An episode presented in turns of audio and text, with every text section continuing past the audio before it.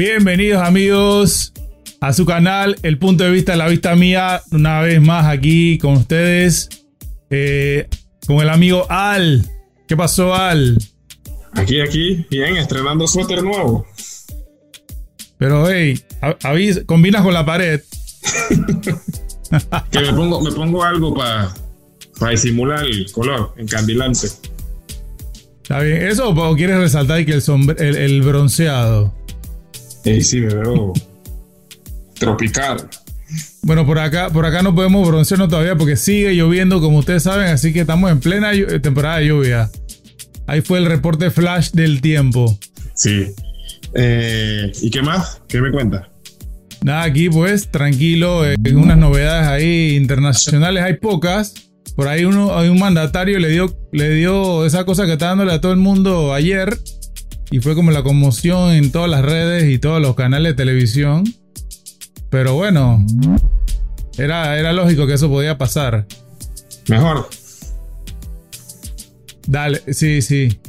Ey, bueno, yo no sé, yo estaba pensando hace, hace unos días sobre, sobre los carros. ¿Tú te acuerdas cuando eras niño que te decían de, hey, en, en el futuro los carros van a volar y, y- y ya estamos en el futuro y yo no veo los carros volando? La clásica, la clásica de Volver al Futuro en el 2015. Ah, bueno. Pero bueno, la, la- evolución de los carros ha sido, ha sido interesante en los, en los últimos años, ¿no? Eh, con todo esto de, la eficiencia en, la- en- el consumo de los combustibles y la- las nuevas ah, tecnologías que se han aplicado, ¿no? Y ahí veo que hiciste un buen, un buen guiño ahí con toda tu colección de los Legos. Está bien cool. Sí. Bueno, ¿Qué modelo tienes ahí? De los más conocidos para ver. conocido. Mm, este yo creo que En la vía real. La combi. sí. Buenísimo. Como siempre, pondremos imágenes para que puedan verlo con más calma. Eh, sí, bueno, creo que ya todos intuyen cuál es el tema de hoy.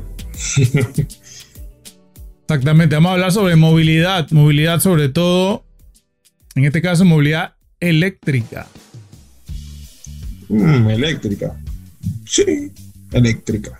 O en general. No Yo sé. digo que en general mejor. Vamos, vamos, vamos ahí evolucionando hacia, hacia, hacia el Dale. futuro. Decimos que el futuro es el- la movilidad eléctrica. Y para eso hemos traído a un amigo que es ingeniero técnico mecánico. Eh, su nombre es Yanni.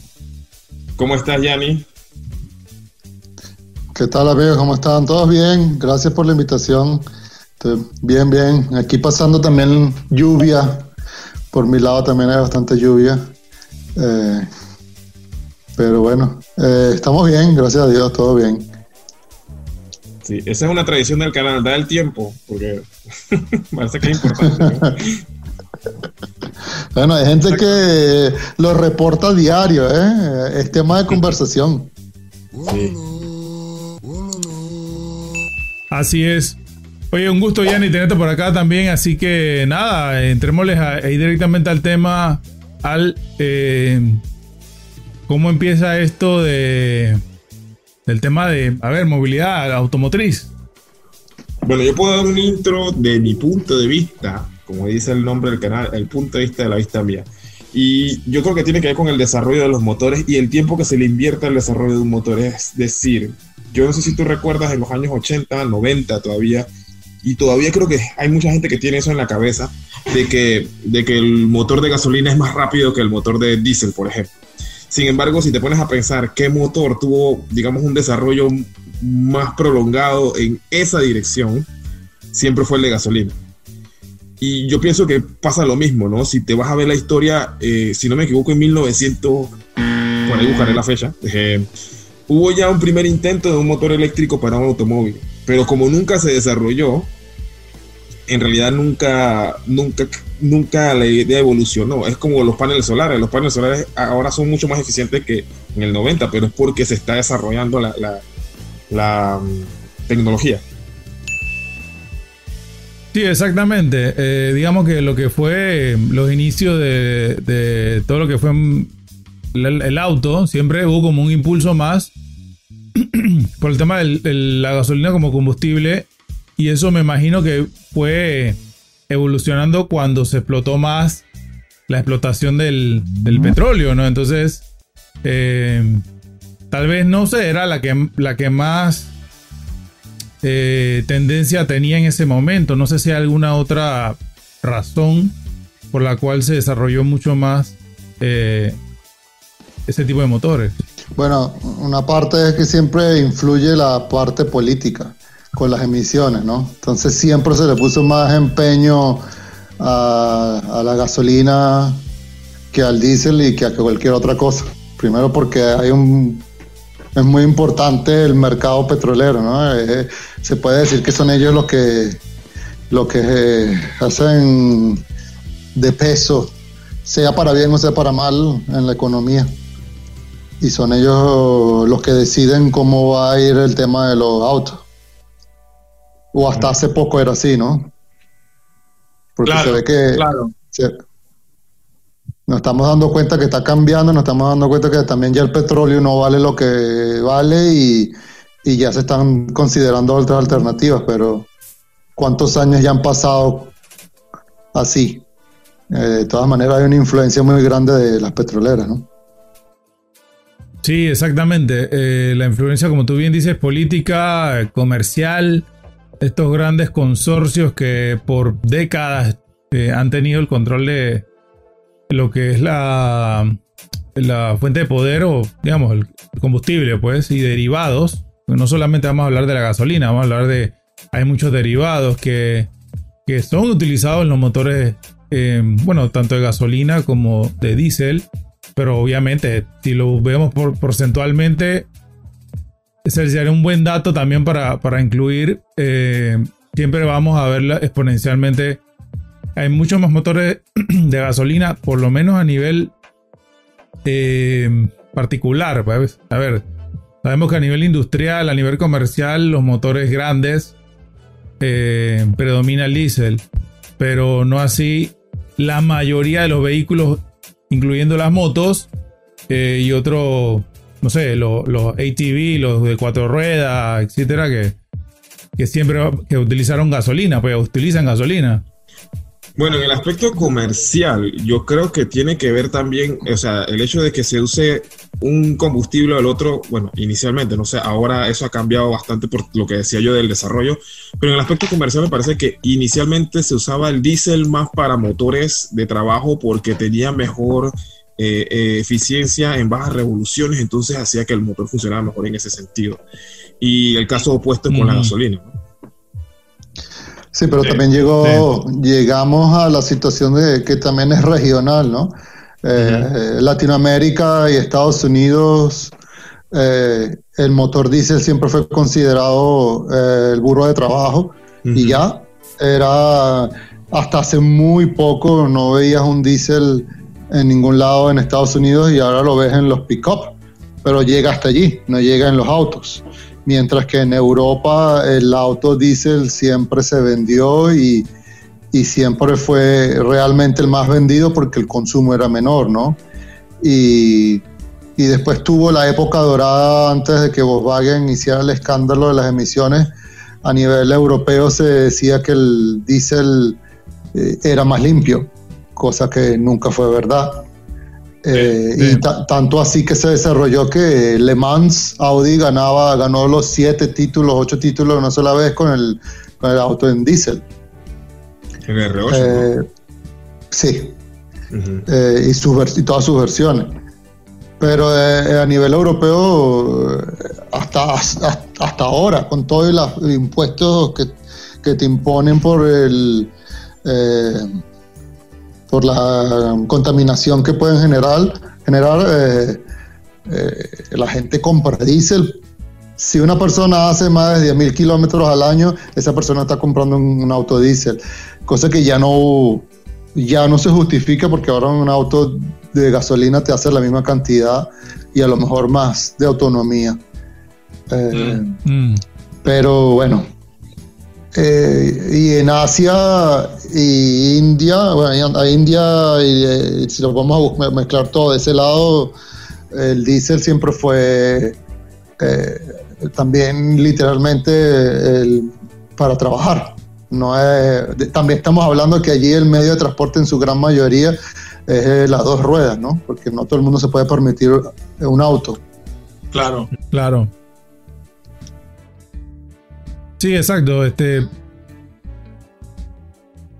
regionalmente vemos esas diferencias, ¿no? Esas diferencias de costumbres, uso o influencias. Si estamos cerca de, un mercado que es productor de, petróleo. Y bueno, las tendencias también de, las mismas marcas, ¿no? Ahí tal vez el punto donde decía alguien, eh, a ver, por, no es que una marca dejó de, producir un motor u otro, simplemente se adaptaron al tema de la de dónde lo van a vender. Eh, las marcas alemanas, sí. En Europa diésel predomina seguramente, pero no van a dejar de vender gasolina en América o, en Asia, que tal vez es menos, porque en Asia las marcas alemanas eh, son autos de, lujo primordialmente, ¿no? Eh, años después sacaron líneas económicas, algunas marcas, no todas. Pero también es que el tema tiene su complicación porque también eh, las mismas las mismas marcas no tienen los mismos estándares eh, en cada en cada continente y los autos que produce no un ejemplo y no se deberían decir marcas pero hay varias marcas eh, americanas y, y asiáticas que introducen autos para el mercado latinoamericano, para el mercado indio, eh, que eso es una vergüenza, eso no pasa, no pasa los test de, accidentes, pero los gobiernos se lo permiten y ellos hacen lo, el, maximizan la ganancia sobre ese producto que realmente es aceptado solo allí, porque no puede ser vendido ni en Estados Unidos ni en Europa. De hecho, eh, está la doble moral. De hecho, Yanni, yo ayer estaba viendo un corto, no era un documental, pero un cortito sobre la marca esa de, que ha vendido más carros en la historia, que todos conocemos, la que hizo el fraude esta.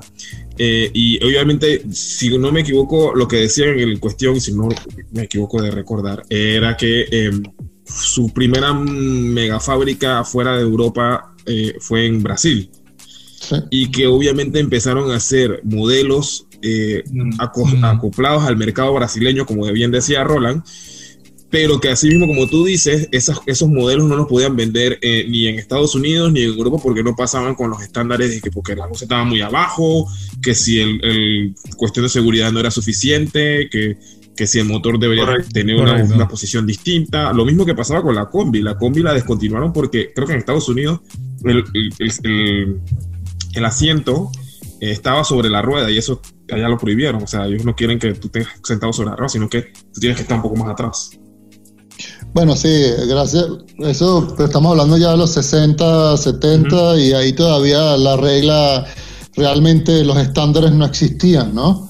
Eh, ya no era que estaba hecho a propósito, sino simplemente que se diseñó y después poco a poco se dieron cuenta que era un riesgo. Pero hay modelos a partir de... Eh, vamos a decir, de 10, 20 años atrás, ya habían estándares. Y aún así, sabiendo los estándares, eh, las mm, automotrices hacen lo que les quieren hacer, lo que les da la gana hacer con, con el producto en el país que se los permiten hacer. Y, y es interesante porque yo había visto un video eh, de un ingeniero en YouTube que estaba mostrando las equivalencias de los dos autos y decía el modelo y las marcas. Y la diferencia entre la versión, vamos a decir, primer mundo y la versión tercer mundo. Y era una vergüenza, era totalmente una vergüenza. Eh, pero es el juego del, del, poder, ¿no? Al final es el poder económico el que controla el mercado. Volvemos y repetimos sí, eso. Sí, mira, yo, yo tengo una anécdota bastante interesante. Eh, hablamos justamente de, la, de las exigencias de, de, los países en cuanto a qué aceptas y qué no aceptas que ruede en tu, en, tu país, ¿no? Pero si yo te digo, por ejemplo, uno de los países más pobres del mundo, eh, el país más pobre de América, que es Haití, eh, según las Naciones Unidas, es precaria la, la, la, infraestructura del país, las calles, el sistema de acueducto. Eh, ellos realmente no hay un sistema de, a ver, de mm, legislación que diga, mira, este carro entra o este no entra. Sin embargo, las grandes marcas europeas, incluso las europeas, las japonesas, eh, exportan sus vehículos de, de, alta gama incluso a ese país. Y tú dices, espérate, pero la calidad del diésel en Haití no puede ser la misma que la de Estados Unidos. O la de incluso México, o sea, México o, cualquier país de la región. Va a estar muy por debajo. Sin embargo, ahí es donde ve el poder político y comercial. Nos dice, no, si aplica y el motor no va a tener ningún problema y te cubro la garantía, etcétera. Entonces, pero espérate, entonces, ¿por qué, ¿por qué en otros países se aplica? Bueno, seguramente no hay una, un manejo de eso para que eh, suceda, ¿no? Es, muy complicado, porque imagínate, cada país debería tener su legislación que debería ser la misma a nivel al menos eh, regional. De, si estamos hablando de Latinoamérica, Latinoamérica debería tener toda una misma y no es así, porque Estados Unidos los estándares son mucho más altos comparados con el resto de Latinoamérica. Y lo irónico es que en Latinoamérica, en, su buena época, eh, hubo y hay muchos productores de petróleo como para poder tener, poner implementar una tendencia, ¿no? Y no, no ha sido así. Y, y, después, eh, incluyendo, se nos ha olvidado mencionar la parte, los rusos con mal que bien, con los atrasados que tengan, o los adelantados que estén, dependiendo de quién lo quiera decir o como lo quieran ver, tienen un mercado también allí. Y está muy por debajo de los niveles de lo que inclusive Latinoamérica pueda estar. Y es un productor de petróleo. Claro, claro. Sí, entonces ahí, es como tú dices, es complicado y se contradicen Depende de dónde lo estemos mirando, analizando. Sí, sí, sí, sí. Entonces, y la evolución.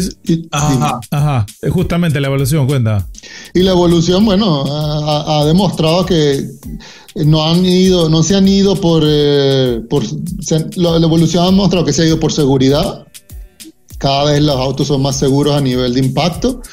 Eh, tienen una cierta tecnología, pero no ha avanzado, no es que ha avanzado exageradamente hemos llegado a un límite, hemos llegado donde ahorita tú compras un auto de cualquier marca y, ya trae un, literalmente son todos los autos iguales.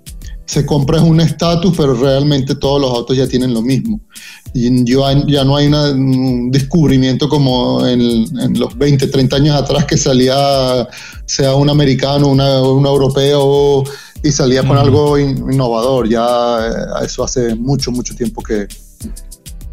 Sí, ahí, me, ahí me viene a la mente eh, el caso coreano, eh, que en los últimos 10 años, o 15 más o menos, han tenido ese, ese subidón tecnológico, digamos, y hoy en día tú te, te montas a, un, cualquier carro coreano y Viene con airbags, viene con ABS, viene con eh, Bluetooth, viene con sunroof, viene con barras de seguridad en las puertas. Entonces, tú dices, vaya, y, va de acuerdo a lo, que, a lo que tú estás comentando, ¿no? Que los, estándares ya son casi lo mismo.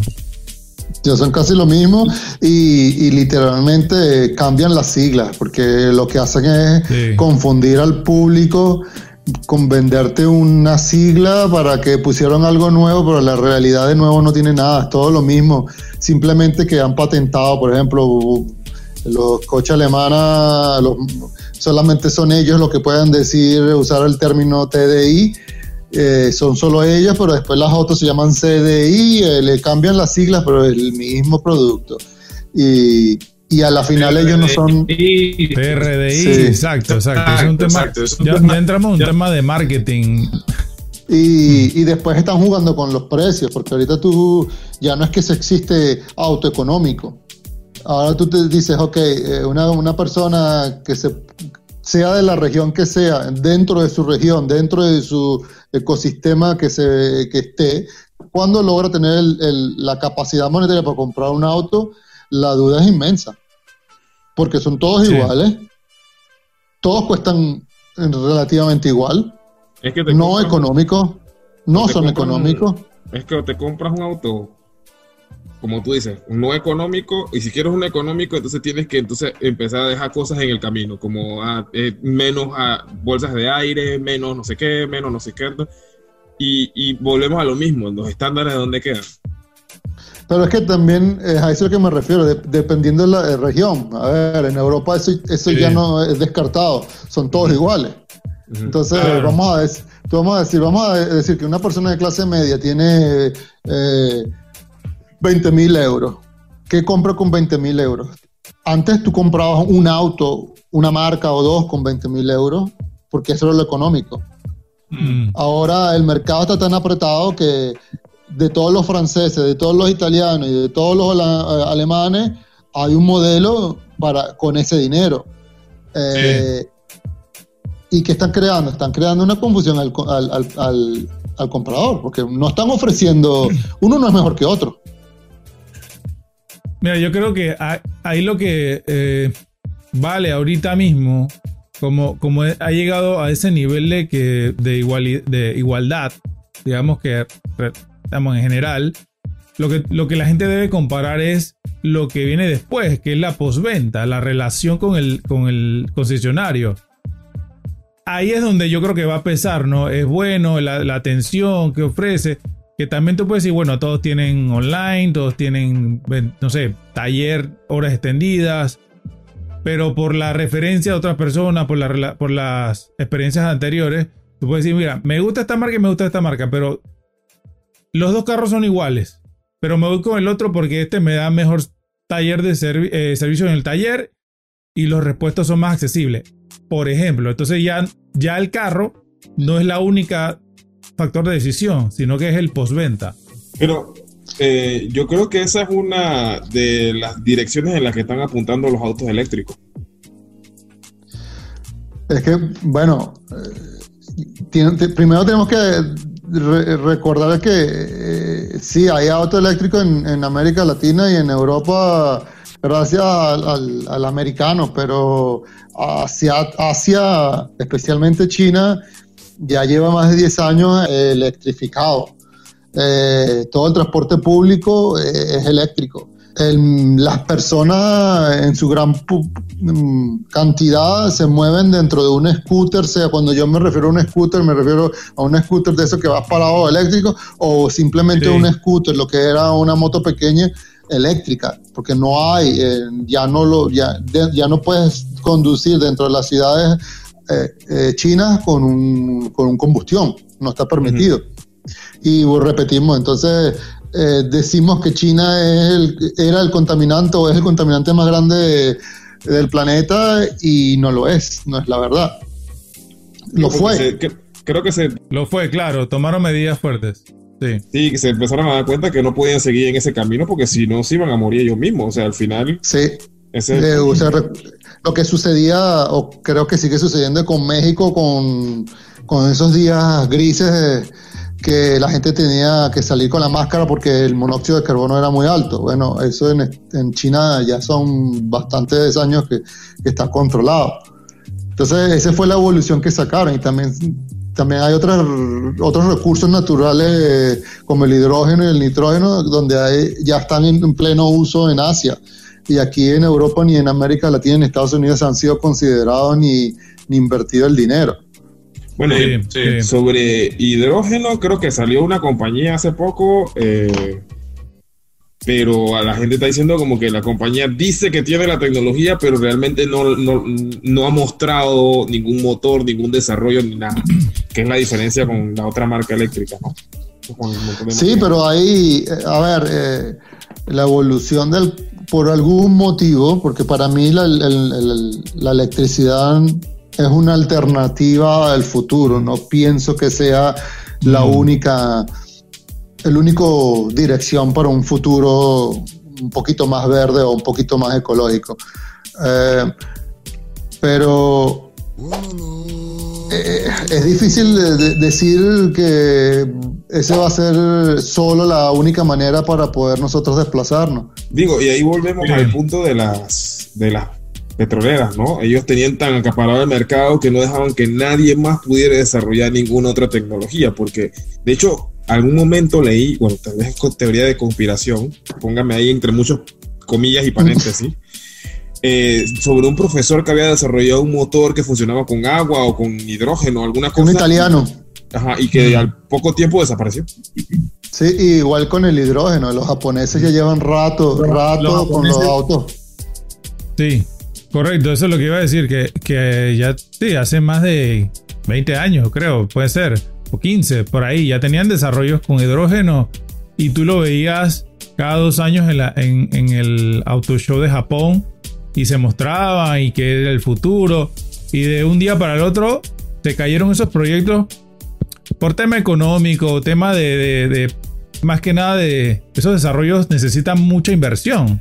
Es que estamos hablando de que eh, eh, eh, no se puede comparar la comodidad de que ahora para, para bien y para mal hay una estación de servicio con gasolina y con diésel en cualquier parte. Y, eso era la logística de eso, el network de eso, es lo que hasta, hasta el sol de hoy era muy importante. Después llegó la marca americana de autos eléctricos y ha demostrado que se puede hacer un network de carga a, todo, en todas partes. Es, exacto, eso, eso, eso de hecho creo que ha sido también uno de los targets de que, que ya existe la, red eléctrica, no es una cosa que él tiene que ponerse a hacer redes eléctricas, lo que tiene que hacer solamente es el punto específico. O sea, que la electricidad llegue a ese punto, pero no es que tiene que hacer todo un sistema de distribución, que es la diferencia con, por ejemplo, con el hidrógeno.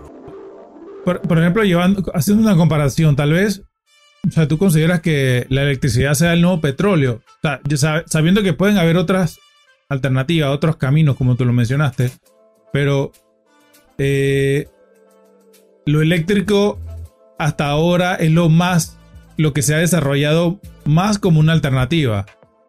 Entonces, tal vez la historia se repita, ¿no? Entonces ya no va a ser el petróleo, sino va a ser lo eléctrico y, los, grandes eh, con poder van a desarrollar más eso porque va, va, a ser lo más fácil, se está convirtiendo en lo más fácil.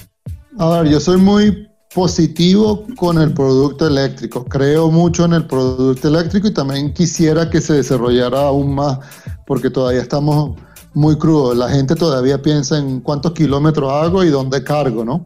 Todavía está...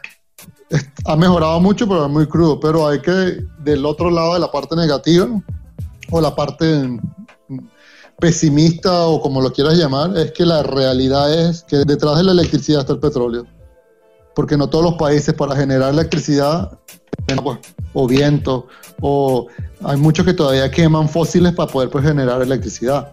Entonces, mientras, mientras que el petróleo sea la base para generar electricidad, pues las petroleras van a seguir existiendo.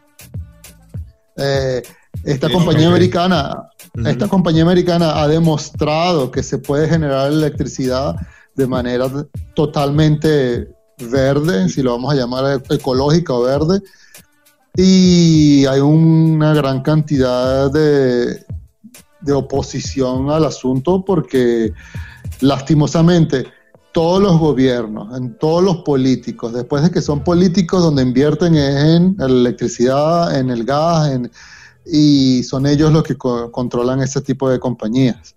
Entonces, ¿qué, ¿qué, sucede? Un ejemplo con esta compañía americana es que eh, sus cargadores, quitando Estados Unidos y Australia, sus cargadores en Europa están conectados a la red eléctrica y se les paga, a cada país se le paga el kilowatt al precio de la red eléctrica de ese país. Que rompe, todo, rompe todos los principios y la idea de por qué esta compañía ha generado ese producto y ha generado y ha desarrollado y ha crecido lo que ha crecido. Estamos hablando de ejemplos de que España te pone el impuesto al sol, le pertenece al gobierno. El sol le pertenece al gobierno. Es una locura. Y, estamos hablando que es el país europeo con más sol al año. Eh, imagínate después, eh, imagínate después los países latinoamericanos, en, general todos, tenemos un clima excelente, sea el que sea, con, sus, con las condiciones que sea y tenemos una, un nivel de pobreza muy alto. tú me vas a decir que no se podía aprovechar, eh, inclusive eh, ya eh, en esquemas de ayuda al campesino donde la red eléctrica todavía no llega o cuando llega que tiene, tiene electricidad solamente por un par de horas y, y por otras seis se le va porque la red no, no tiene la suficiente potencia. Se ha demostrado que este compañía tiene todo eso para darle todo eso a esta gente y no los dejan, no los dejan, no hay forma de que los dejen entrar al mercado. Eh, todo el mundo hay que pagar eh, la electricidad y los impuestos a la electricidad y al mantenimiento de la electricidad y se ha demostrado que se puede generar electricidad sin tener grandes gastos, simplemente con una inversión de una sola vez y ya. Yo voy a decir dos cosas solamente. Uno, por ejemplo, aquí en Europa hay, bueno, tres, mejor dicho, tres. En Europa, eh, la mayor parte de la electricidad, no sé si la mayor, pero parte de la electricidad importante se genera con gas natural, que al final es un recurso natural y que no está muy alejado del petróleo. Eh, dos, creo que aquí en Europa en los países más avanzados en cuanto a movilidad con diferentes tipos de energía son los países nórdicos, Noruega, Suecia, eso es por allá. No sé si Dinamarca. Eh, y tres, eh, ese, referente a lo que estás diciendo, es totalmente cierto. Si no, fíjate que en Panamá tenemos hidroeléctrica de los años 70 que nos dejó el general. Mm. Eh, y la electricidad que pagamos no va acorde al, a lo que deberíamos pagar, porque estamos pagando la electricidad en base a una tarifa que se basa en, la, en, la, en el costo de la energía del crudo, producida sí. crudo. Así, es. así es.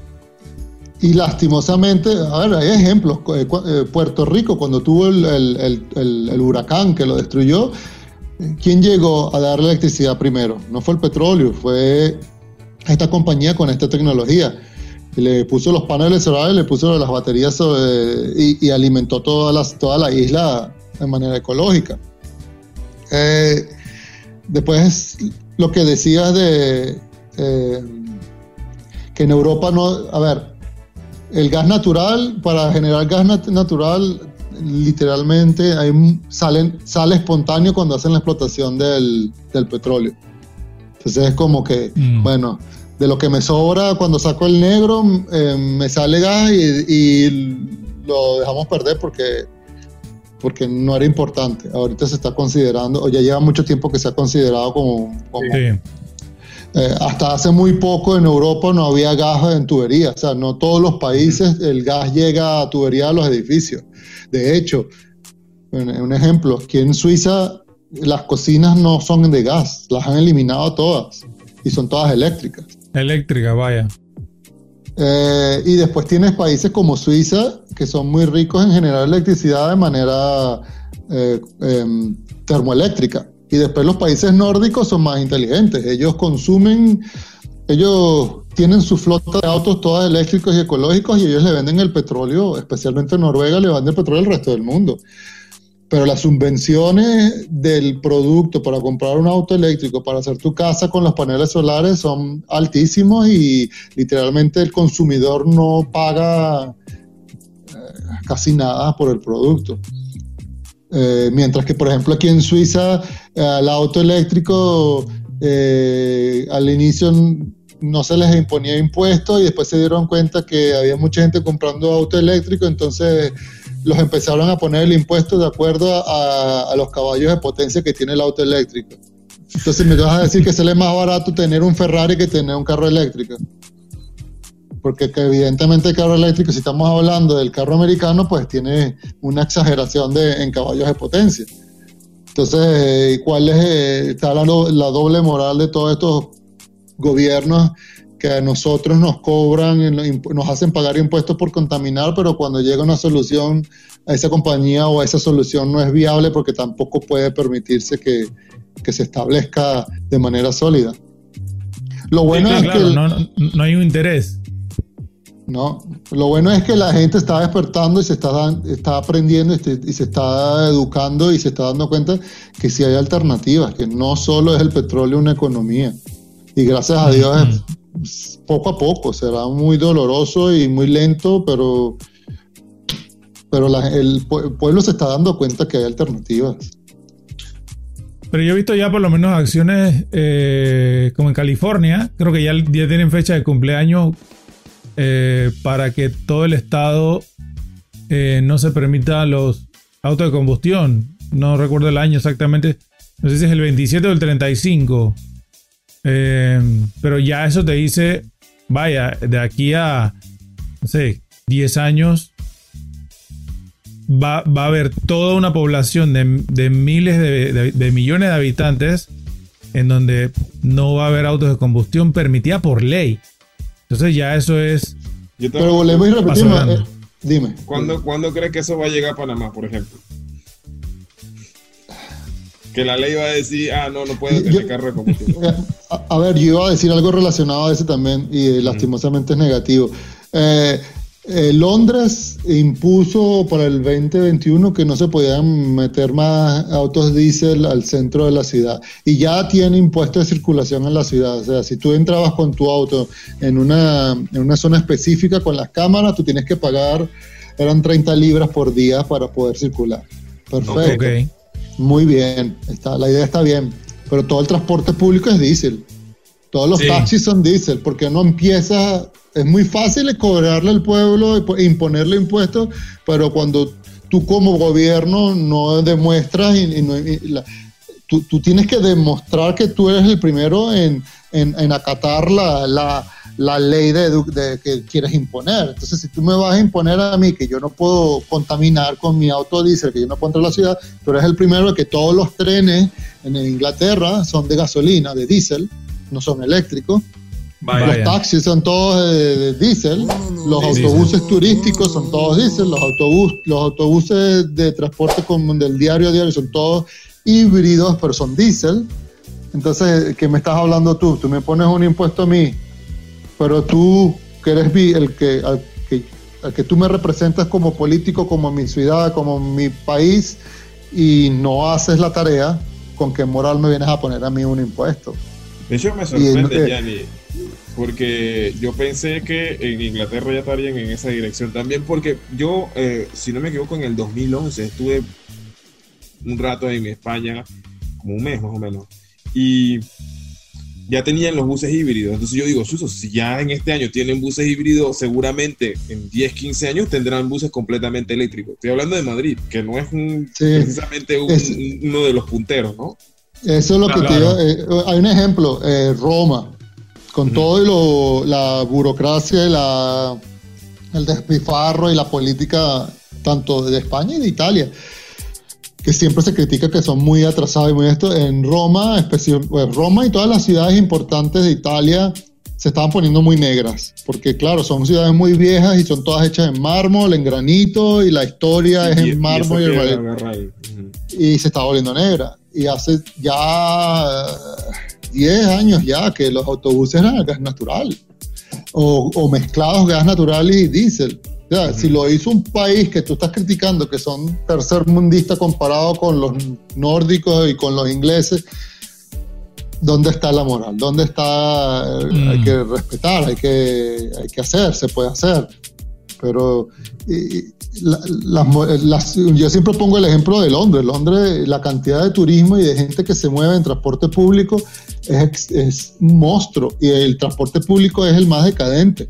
Va para todos lados, puedes ir donde quieras, como quieras, pero no es el más moderno, es el más contaminante. Jenny, y bueno, así como últimos puntos, ¿cómo tú ves, digamos, para la, persona común, tú sabes, ¿no? un ciudadano común, eh, ¿cuál es el futuro de, de, que pasemos a esto eléctrico y que haya esa conciencia, ¿no? Por ejemplo, ahorita mismo tú dices, bueno, compro un carro eléctrico, pero me va a salir muy caro, o sea, me es muy caro. ¿Cuándo tú crees que esa curva vaya a empezar a bajar para que se hagan más eh, accesibles? Yo creo que todavía le queda bastante tiempo. Porque, a ver, toda la, quitando la, la compañía americana, eh, que tiene sus modelos y evidentemente son caros, todas las demás están, poniendo un producto eléctrico, una alternativa eléctrica. Primero, okay. te están vendiendo un producto que es igual de caro al americano. Mm. Eh, segundo, te están vendiendo un producto, pero la carga es problema tuya. No te están dando una red de carga para que tú puedas viajar ah, por, todos, por todos lados. Eso es problema tuyo. Están haciendo lo mismo que hicieron con el petróleo. Yo te vendo el auto y después la petrolera pone la gasolina al precio que te dé la gana y ese es problema tuyo. Entonces, eh, y las tecnologías, y, lo otro que veo de, la industria automotriz es que ellos todavía quieren abarcar todos. Ellos quieren hacer eh, autos eléctricos, híbridos, híbridos plug, eh, híbridos automáticos, quieren hacer gasolina, quieren hacer diésel, quieren hacer SUV, quieren hacer pequeños, citadas. Ellos quieren abarcar, eso cuesta, eso es mucho dinero y es por el mismo motivo que estas compañías se están fusionando, mm. porque no lo logran. Entonces, hasta que no se den cuenta que el, el, hasta que no se den cuenta que ellos tienen que dedicarse a una sola cosa, o al menos a reducir el abanico de opciones que quieran hacer, eh, nosotros no, no, vamos a, no vamos a poder tener un, un, producto un poquito más económico. Porque, a ver, eh, vamos a estar hablando, um, Honda sacó uno, uno eléctrico súper guapo, cuesta igual que el americano. Eh, Hyundai tiene lo suyo. Eh, todos tienen un producto eléctrico. Pero primero no estamos, estamos hablando que si es más económico que el americano, no tiene ni la tecnología ni la autonomía. Y después volvemos y repetimos, ¿dónde lo cargas? ¿Dónde vas con ese auto? Eh, sí. Y la estandarización para los, para los sistemas de carga uno lo hace triangular, otro hace cuadrado, otro hace un redondo. eso ya está más o menos, ya estamos, se está yendo ya por un, por un camino, ya se está estandarizando, ya casi todo, bueno, realmente ya todos tienen el mismo, la misma toma, pero repetimos, eh, el problema es que después llegas al cargador y, entonces, eh, un ejemplo, en Europa hay dentro de, mismo, dentro de un mismo país hay cuatro proveedores, un ejemplo, cuatro proveedores de, cargadores para autos en la calle, sin quitar al que, tengas esto en tu casa. Entonces, tienes el del americano, que solamente sirve para el americano, y ese es el único que es gratuito. Y después tienes los otros tres, entonces tú tienes que abrir tres cuentas, tienes que registrarte con las tres, tienes que poner la tarjeta de crédito entre las tres, y las tres te cobran estacionamiento y te cobran un, vamos a hablar claro, En, tu casa, cuando tú cargas un auto, lo pagas por centésimas el kilowatt. O sea que el, tú llenas el auto con 5 o 6 euros. Vamos, a hacer una, vamos a decir exagerado 10 euros. Bien. Eh, porque es a 0,50 céntimos de, de kilowatt. El cargador es esto, te cobran el parking aparte, te lo sacan de la tarjeta de crédito y te cobran el kilowatt por uno, un euro, un euro cincuenta y hasta dos. Wow. Entonces, yo me vuelvo a mi casa a cargar. Seguro. ¿Cuál es el precio? Debería ser el mismo que tienes tú en tu casa. Porque tú me estás robando, en pocas palabras se llama robar, no me estás ofreciendo un servicio. Porque el, el, el parque me lo estás haciendo pagar, aparte. La columna, el servicio de la columna, ¿qué servicio puede haber? Un, cable con una columna y un lector de tarjeta de crédito. hasta, el, hasta hoy en día cualquier método de pago ya se puede hacer hasta por, por teléfono, no hace falta ni siquiera que la columna tenga el lector de... Entonces todavía estamos muy, muy, muy, muy crudo. Hay, mientras haya más abundancia, mejor para todos nosotros, para que podamos llegar a, a disfrutar de ese producto. Pero todavía está muy, muy, muy, muy crudo. Bueno, esperemos que nuestros hijos nos puedan llevar de paseo cuando estemos abuelos, entonces, más o menos. Yo, espero que sea pues mucho menos de eso. tampoco lo veo porque está, es, el producto está acelerando muy rápido. Y ya se está empezando a ver que quieren, estas compañías em, tradicionales quieren ya comenzar a participar en la competencia de este mercado que no tienen. Claro.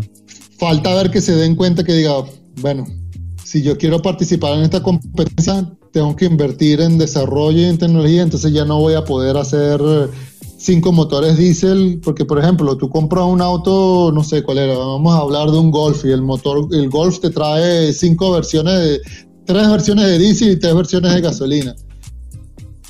Es inviable. Claro, exactamente. Bueno, eh, Al, no sé si tiene algún comentario para el cierre adicional. No, yo creo que como siempre sí, me toca ver así que está todo ya dicho. Pero Sí, yo creo que Yanni nos ha abierto bastante los ojos a muchos sobre, sobre el tema del automóvil eléctrico, ¿no? Eh, que sí, que es una opción hacia el futuro, tal vez no, no tiene por qué ser la única, que tal vez es la que vemos de que está más cerca ahora mismo porque es la que más está desarrollándose en este momento. Eh, pero que igual existen otras alternativas, que no, no nos tenemos que quedar solamente con esa, ¿no? Eh, así que yo creo que está todo dicho, como siempre. Bueno, hay que.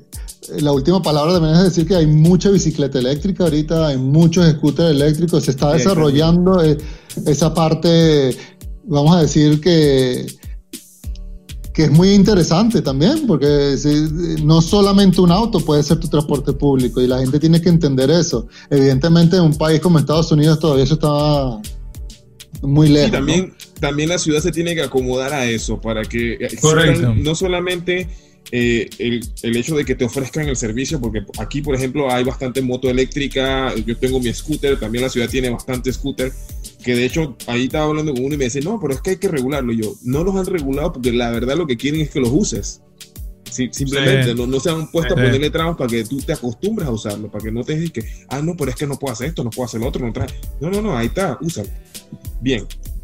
y, pero, ¿qué pasa? No, no existen los carriles para que tú uses el, scooter, entonces tienes que ir en la acera, puedes atropellar a alguien y obviamente, como decía yo en, un video anterior, aquí, por lo menos en esta ciudad, se han, eh, han aprovechado el hecho de la pandemia o de que todo el mundo estaba encerrado para acomodar ciertas calles donde se ha podido y el tiempo ha permitido para hacer como los carriles bici. De hecho, voy a mostrar un par de, de, imágenes otra vez de esos, de esos, de esos carriles bici eh, para que vean que sí se puede, sí pueden convivir. De hecho, no necesariamente es que tienen que sacar el carro de hoy para mañana, el carro de combustión interna, pero puede ir paulatinamente. Es, que eh, yo tampoco, tampoco creo que el, el, auto de diésel o gasolina desaparezca, no lo va a hacer, no lo será así.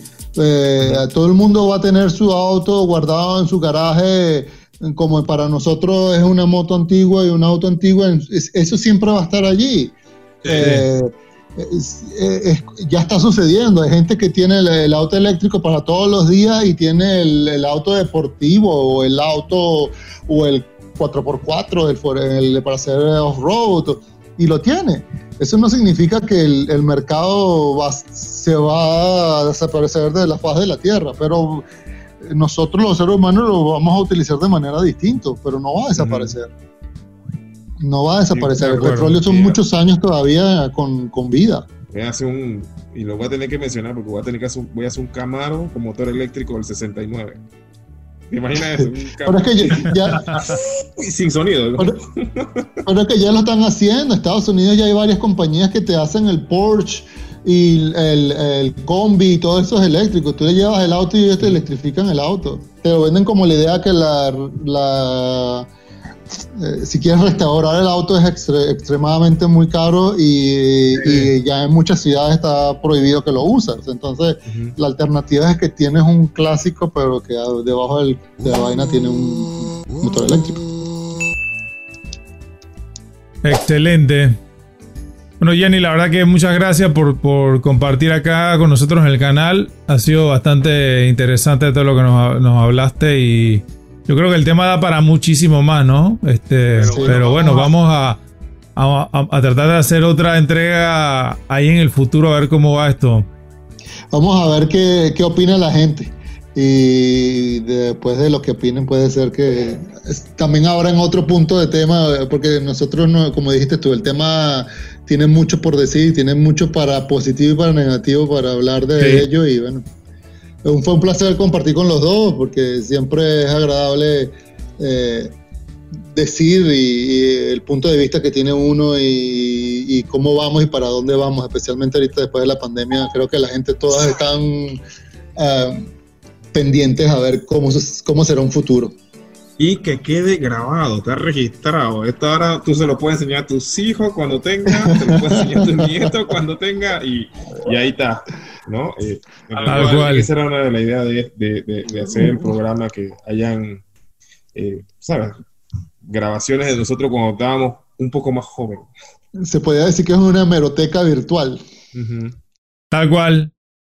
Oye, nada, sin eh, no nos vamos a ir sin antes de recordar a la gente que se suscriba al canal y que nos sigan también en las redes en Instagram y en Facebook, el punto de vista de la vista mía.